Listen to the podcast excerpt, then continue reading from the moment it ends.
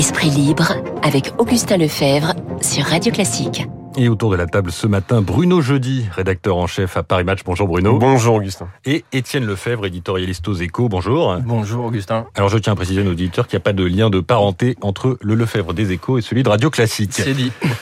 Alors, messieurs, un président en t-shirt pour convaincre les jeunes d'aller se faire vacciner sur les réseaux sociaux. C'est là qu'il a posté ses vidéos. Est-ce que ça peut marcher, Bruno? Ben pourquoi pas? Pourquoi Euh, pas Pourquoi oui. Dites-nous. Pourquoi pas ben D'abord, un, je trouve que le président euh, de la République tire un peu les leçons de ce qu'il a à la fois entendu au mois de juillet, d'un changement peut-être aussi de stratégie, c'est-à-dire que bon, euh, prendre de haut tous les opposants, euh, comme ça a été un peu le cas peut-être jusqu'à présent, et, et- et- et c'est on voit qu'il prend la mesure des trois manifestations, on peut en penser ce qu'on veut. euh, euh, elles, elles sont là, elles sont de plus en plus importantes. Et c'est une réponse directe pour vous C'est- pas, pas seulement une réponse directe, parce que là, on voit bien qu'il essaie de, de, de prendre un peu le, le t-shirt de l'influenceur pour essayer de convaincre euh, les jeunes qui sont soit réticents à la, vaccination, soit qui euh, entendent n'importe quoi, soit euh, qui n'ont pas pensé le faire, soit qui reportent ça à, plus tard.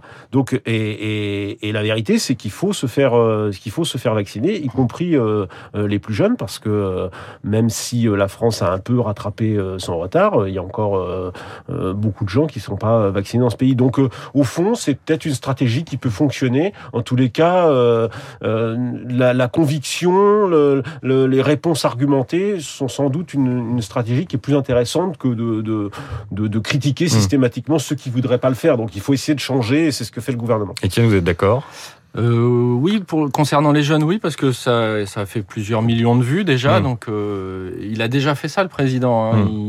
Il, il est allé sur ces canaux euh, qui intéressent les jeunes. Et ça crée un lien. Il faut que, pour convaincre, il faut que les gens vous écoutent. Et les jeunes, ils n'écoutent pas forcément les grands médias traditionnels. Donc, il faut les atteindre. Là, il en atteint euh, plusieurs millions.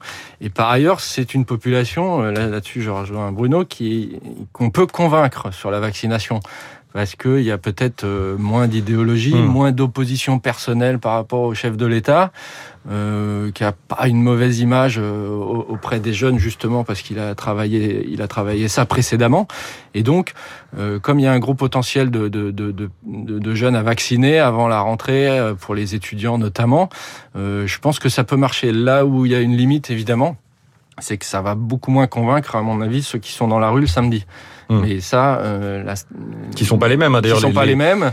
les ressorts sont pas les mêmes. Pour les jeunes, c'est parfois un manque donc, de- euh, bon, ben pour cela, euh, alors soit il y a des vraiment des anti-Macron, et là il vaut mieux pas que ce soit lui qui leur parle, parce que plus il leur parle, plus plus plus ça les énerve, puisqu'il symbolise tout, tout ce qu'ils détestent. Mais en tout cas, s'il arrive à convaincre beaucoup de jeunes et à faire qu'il y a, on, on arrive au, au- au cap des 50 millions de vaccinés, ce qui serait quand même un, un résultat énorme. Hein, Mm. faut, faut, faut, faut quand même se rendre compte de, de la performance. Euh, ça permettra de, de réduire l'opposition à, euh, à une petite minorité, et c'est le but. Euh, vous le disiez, c'est pas la première fois que qu'Emmanuel Macron essaye de, s'adresser aux jeunes. Il a fait des vidéos avec euh, McFly et Carlito, les, les youtubeurs. Euh, là, on, comprend bien le message de fond, mais est-ce que sur la forme, ça risque pas d'abîmer la fonction présidentielle, Étienne? Je, je je crois pas. euh, Enfin, il faut. Il faut évidemment pas se faire piéger dans, ces cas-là. Il faut pas qu'il y ait de dérapage. Il faut pas. Mais mais euh, la fonction présidentielle, elle évolue. Tous, tous les Elle présidents. de résiste la à un t-shirt noir. Elle résiste à un t-shirt noir et puis il faut savoir euh, jouer des différents registres. Mmh. Il, il faut être aussi très solennel dans des cénacles présidentiels euh, européens, internationaux euh, dans le même temps. Donc non, non, moi je pense pas. C'est je- pense que c'est un, un atout de ce- un, un atout d'Emmanuel Macron, c'est sa jeunesse et il en joue. Ben et il a raison. Bruno Jeudi, Paris Match. Oui, c'est un éternel débat, je, je, je peux l'entendre, mais globalement, je crois pas que le président abîme la fonction avec, cette, euh, avec ce t-shirt. hein. Après tout, euh, euh, il, il essaie par tous les moyens euh, Mm. de convaincre les gens d'aller se faire vacciner. C'est la stratégie, du, encore une fois, du gouvernement, je le répète. Dans ce pays, il y a 15% de gens qui ne veulent pas se faire vacciner, quoi qu'il se passe, ils n'iront pas. Il y en a 15% qui attendent de voir comment les choses vont évoluer. Eh bien, autant essayer de, de, de convaincre par par tous les moyens ces 15, ces 15% parce que l'enjeu, c'est quand même en gros d'éviter des, le retour des, des, mesures barrières et des mesures de confinement, enfin confinement couvre-feu mmh. même à l'automne. Donc c'est ça qui se joue cet été. Donc on voit bien qu'il est attentif. Je pense qu'aussi dans les déplacements qu'il a fait c'est pendant le mois de juillet et, le dernier en Polynésie, il a bien mesuré. Euh, alors l'outre-mer c'est un peu particulier, mais il a bien mesuré euh, quand même cette partie de la population, tout, toute catégorie confondue, qui, qui est réticente. Hum. Et donc, il faut, euh, il faut qu'il prenne. Euh, il est, c'est toujours le risque de, de, de, de pour lui de s'exposer, de monter en première ligne. Alors, il y a toujours le côté, il est le premier épidémiologiste de France. Ben oui, c'est comme ça actuellement. En ce pays, ça fonctionne. C'est la parole présidentielle qui est la plus entendue, qui est la plus audible dans ce régime. C'est comme ça que ça, ça fonctionne. Encore une fois, l'objectif, c'est que les gens aillent se faire vacciner. Hum. Donc, euh, il a plutôt raison. Et le problème des épidémiologistes, c'est qu'il n'y a, a, pas une tête qui dépasse, mm. même s'il y a le président du conseil scientifique, mais euh, de manière générale, il y, a, eu beaucoup de voix différentes.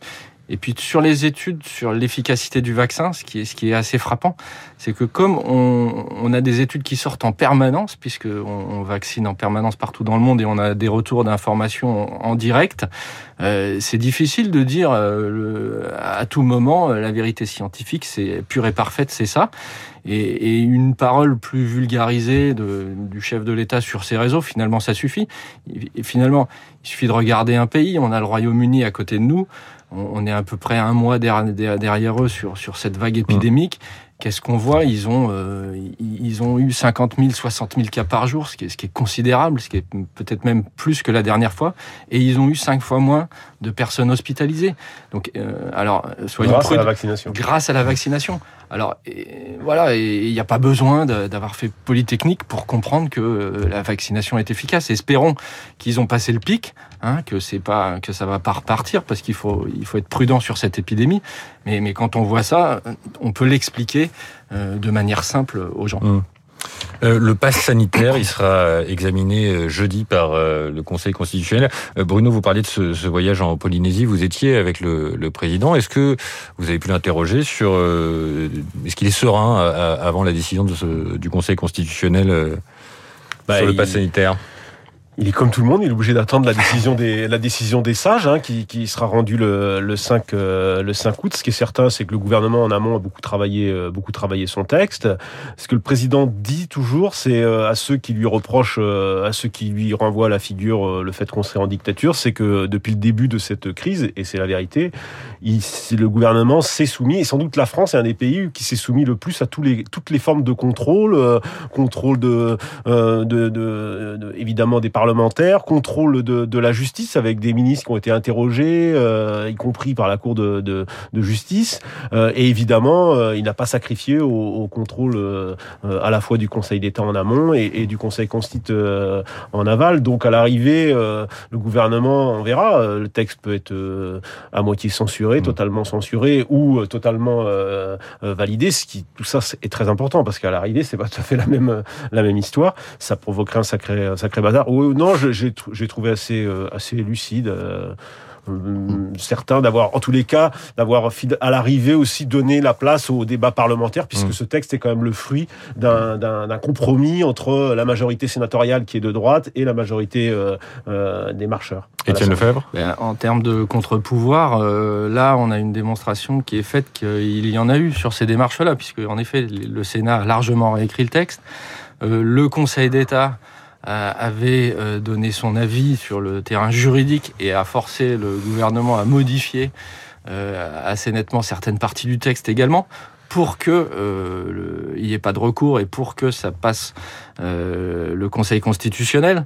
Donc après, je pense qu'il reste quand même des fragilités parce que tout ça s'est fait euh, rapidement, rapidement, des amendements encore le dimanche soir à 22h30 sur des lectures de commission mixte paritaire au Sénat sur les centres commerciaux, euh, bon, qui, qui sont peut-être un peu fragiles. Euh, il y a la question des 10 jours d'isolement mmh. euh, qui, qui, pose des questions aux juristes. Il y a surtout la question du sort des salariés des secteurs concernés par le pass sanitaire qui seraient pas vaccinés où avec le compromis au Sénat, il y a quand même un flou juridique sur le licenciement ou pas licenciement, différence par rapport aux autres salariés ou pas. Donc on va voir le verdict du Conseil constitutionnel, mais quand bien même il y aurait des censures importantes, ce qui serait évidemment très gênant politiquement, euh, ça ne changerait rien au fait que ça, le mouvement de déclencher sur la vaccination euh, a été, mmh. euh, il est là et, on on reviendra pas en arrière. La vraie question, à mon avis, c'est le choix. Le gouvernement a fait le choix du pass sanitaire. On voit bien qu'il est une, qui est une, forme de vaccination obligatoire qui dirait pas son nom. La vraie question, c'est est-ce qu'il fallait pas aller directement à la vaccination obligatoire, sachant que la vaccination obligatoire, comment ensuite on la contrôle? Très difficile. Avec un, pass sanitaire, disait hier Luc Ferry à votre place. Mais non, mais c'est une vraie c'est une vraie question qui n'est qui, qui, qui, qui, se pose aujourd'hui. Bon, ça aurait été une obligation sans sanction. Voilà, mais là, voilà, exactement, c'est un peu ça. C'est le choix qui a été fait par la France. On voit bien que quand même ce pass sanitaire risque aussi de large, cette forme risque de se développer en Europe. Déjà des pays dans des pays du sud de l'Europe qui, qui, qui empruntent cette voie. C'est un peu plus réticent dans les pays du Nord mouvement euh, contre ce pass sanitaire prend de l'ampleur de, samedi en samedi. Et maintenant, il y a des appels euh, à la grève. Euh, le syndicat Sud appelle à la grève dans les hôpitaux à partir de demain contre cette mesure. Est-ce que cette protestation, on est quand même au cœur de l'été, est-ce que cette protestation, elle peut prendre de l'ampleur et, continuer à la rentrée, Étienne Lefebvre? Ben, J'espère que non, parce que là, je pense quand même que ça va. Alors évidemment, on a le droit de grève et de manifester, bien entendu. Mais je trouve ça, je trouve ça quand même assez choquant cet appel à la grève euh, dans les hôpitaux marseillais. Euh, c'est, ça concerne euh, pas tant le pass que l'obligation vaccinale des soignants qui euh, me paraît quand même quelque chose de, de maintenant totalement justifié. Enfin, mmh. les hôpitaux recommencent à voir venir des, des, des patients. Euh, dans, dans, dans, les territoires d'outre-mer, il y, a, il y a des besoins considérables. Et franchement, c'est pas le moment de faire grève. Alors, je pense pas qu'il y aura beaucoup de soignants qui seront dans ce mouvement-là, même s'il y a de la lassitude, de la, de la fatigue et qu'il y a des opposants. Mais c'est symbolique. Au début de la quatrième vague. Euh, c'est symbolique. Et puis, euh, du côté de la SNCF, il y a aussi euh, le Sud euh, qui, qui, appelle à ne pas contrôler le pass sanitaire. Mais il devrait rester très minoritaire. Je pense que les syndicats, globalement, euh, ont eu une réponse beaucoup plus euh, mesurée et responsable. Les, grands syndicats, euh, CFDT, FO, CGC, la CGT est beaucoup plus ambiguë, mais globalement, les, syndicats ont eu une réponse beaucoup plus responsable sur un sujet et qui, les met pas tellement à l'aise. Hein. Moi, je trouve qu'au Sud, là, c'est un peu de l'agite propre. Là. oui, effectivement, c'est assez choquant. Je, je, je, je, crois que la question de, de, de la vaccination obligatoire pour les, les soignants, elle, fait consensus quasiment, euh, même sur ce terrain-là. Dans l'opinion, oui. Même, même chez les politiques, qui n'ont pas beaucoup insisté pour, euh, pour, pour, pour, pour s'y opposer véritable, véritablement. En plus, on sait que ça fonctionne. Hein. À partir du moment où ça devient obligatoire, les Italiens l'ont fait les, premiers, pour le coup, 97% de, des soignants italiens euh, vaccinés. Euh, déjà dans ce métier, euh, il y, y, a des vaccins qui sont obligatoires. Donc ajouter celui-ci, au fond, rien n'est écrit dans le marbre, des virus peuvent apparaître.